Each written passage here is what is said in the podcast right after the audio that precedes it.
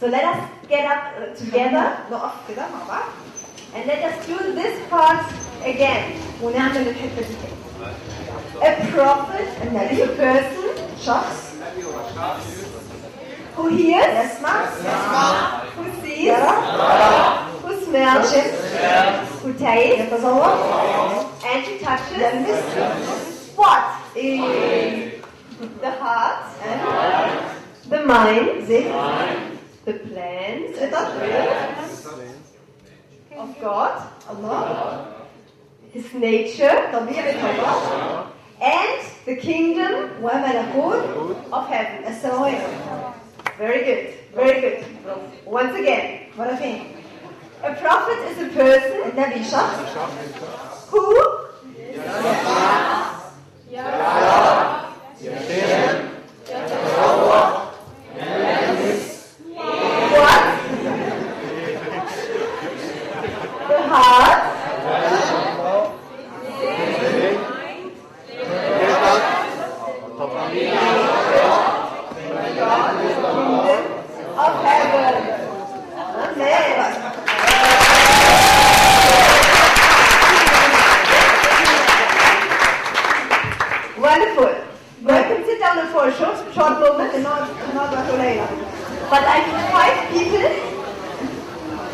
Five people. انا عايزه خمسه ناس Perfect.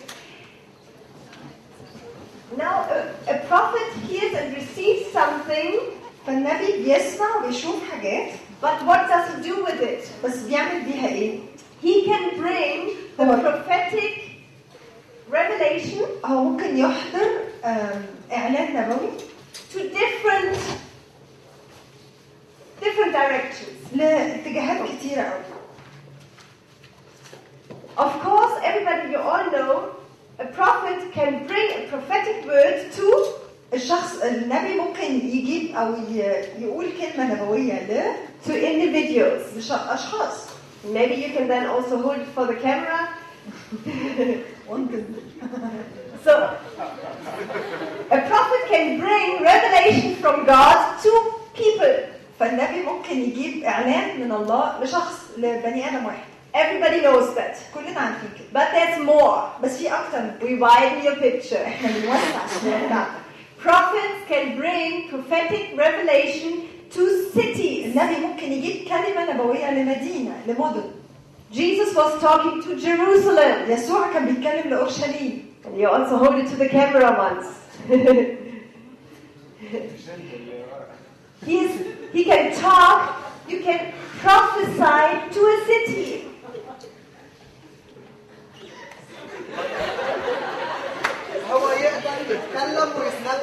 ويتنبأ للمدينة يلا اعملوا معروف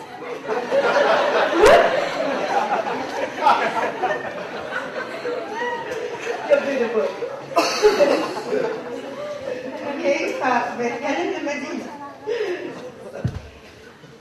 So you can bring revelation to cities. فانت ممكن تجيب اعلان للمدينه Have you ever prophesied to Cairo, عمرك اتنبأت للقاهره to Alexandria, اسكندريه that when you enter the city, انك لما تدخل المدينه you say, Listen, Alexandria, تقول لها اسمعي يا اسكندريه God has something He wants to tell you. الرب عنده حاجه يقولها لك He's not far away. هو مش بعيد He has come to you. هو قد اتى لك And then you receive what God wants to say and you speak to the city. وبعدين تستقبل اللي عند ربنا وتتكلم للمدينه Wow!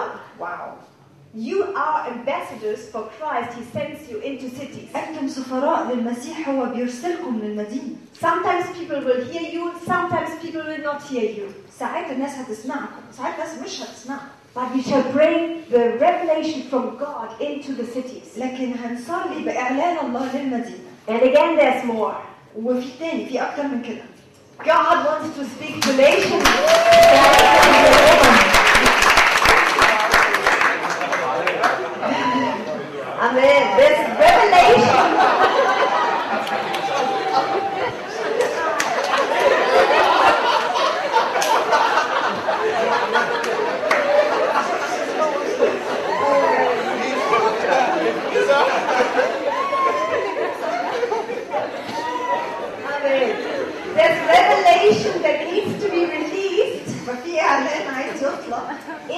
nations. للامم What are the words that God wants to release into the nations at إيه this time? الكلمات اللي ربنا عايز يطلقها للامم And we need our ears and our expectancy to be open to hear from it for nations وإحنا. محتاجين ودانا وتوقعاتنا تبقى مفتوحه عشان نستقبل الامم مش بس الاشخاص ومش بس المدن Still, there's more. في من كده God wants to speak to organizations, ربنا عايز يتكلم لمؤسسات أو لشركات groups of people. مجموعات من الناس Um, it can be companies. ممكن تبقى شركات زي مرسيدس وايجيبت اير Yes, exactly. Or it can be a soccer team. او فريق كوره God wants to talk to soccer teams. ربنا عايز يتكلم لفرق الكوره God wants to talk into organizations, ربنا عايز يتكلم لمؤسسات into companies, شركات into political parties. لاحزاب سياسيه God has thoughts about uh, groups of people and He wants to speak to them as a group. ربنا عنده افكار لمجموعات من الناس عايز Of يتكلم course, معاهم He wants to speak to عايز churches. يتكلم طبعا للكنائس What does He want to say to your عايز church? يقول ايه للكنيسه بتاعتك At this time, في الوقت ده what does He think and feel about your هو church? حاسس بايه للكنيسه بتاعتك And then He also wants to release His thoughts and His heart and His will to uh, unbelievers, even. ربنا كمان عايز يوصل أفكاره ومشاعره حتى للناس اللي مش مؤمنين مش مسيحيين أصلا. Those that don't know Him yet. الناس اللي لسه مش عارفين. And in your nation, you're a good example. وال- والبلد بتاعتكم الأمة بتاعتكم دي مثل كويس قوي Because God spoke to Pharaoh. لأن الرب اتكلم لفرعون. In a dream, في رؤية أو في حلم. Right? آه. And then a prophet was interpreting the dream. وال- واللي فسر الحلم ده كان نبي. to save the nation عشان ينقذ البلد from the famine. من المجاعه So what does God say in this time, فربنا بيقول ايه في الوقت ده even to those that don't know Him yet? حتى للناس اللي مش عارفاه خالص And do you have prophetic words?